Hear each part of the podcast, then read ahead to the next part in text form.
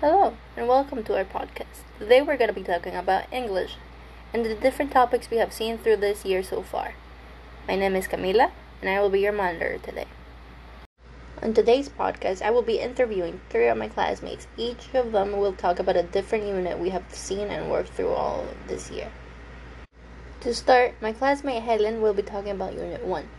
My classmate Manuel will be talking about Unit 2, and my classmate Jose will be talking about Unit number 3.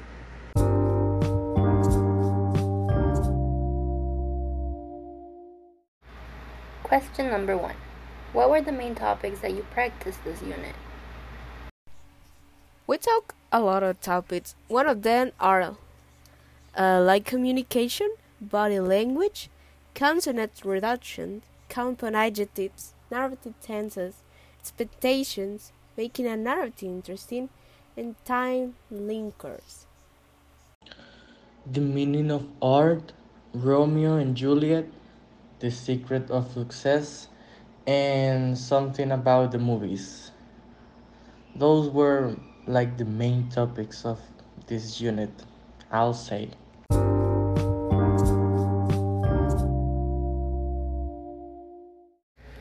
Question number 2. What vocabulary did you use this unit? We also use a lot of vocabulary. One of that is like look, sounds like, look like, impress, expect, it, wait, success, hope, disappoint, fail, self centered, world famous, for a reason old fashioned. In some sentences, we can use the vocabulary are we shake hands. And then she gave me a hug. And a lot of words. More. During the classes, we used a lot of adjective suffixes and a lot of the phrasal verbs that we know about. And those were like the main vocabulary that we used this unit.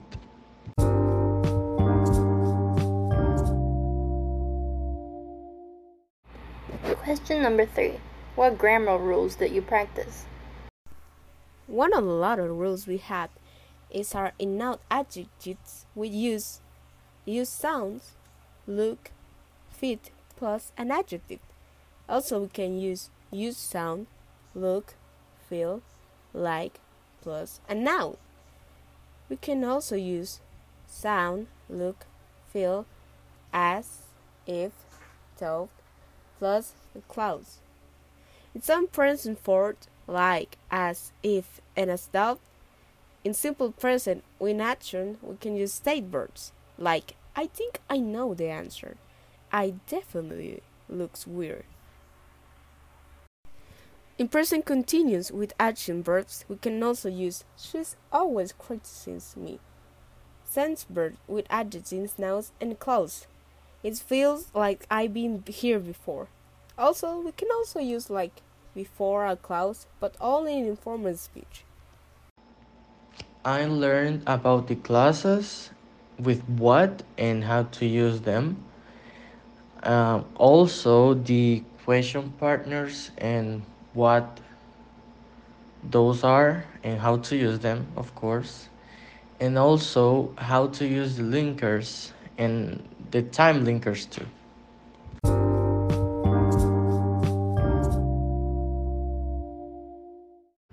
Question number 4. What was your favorite topic this unit? I think one of my favorite things about these units or topics are the body. Like we can also communicate with them, not only with words. Like we can also use our body to communicate something to someone else. That's very helpful. It makes you feel more comfortable. My favorite topic of this unit, I have to say, it was the secret of success because of how they explain how some artists become successful and also because they mentioned Taylor Swift and I'm a Taylor Swift fan so I have to go with that topic just for that period.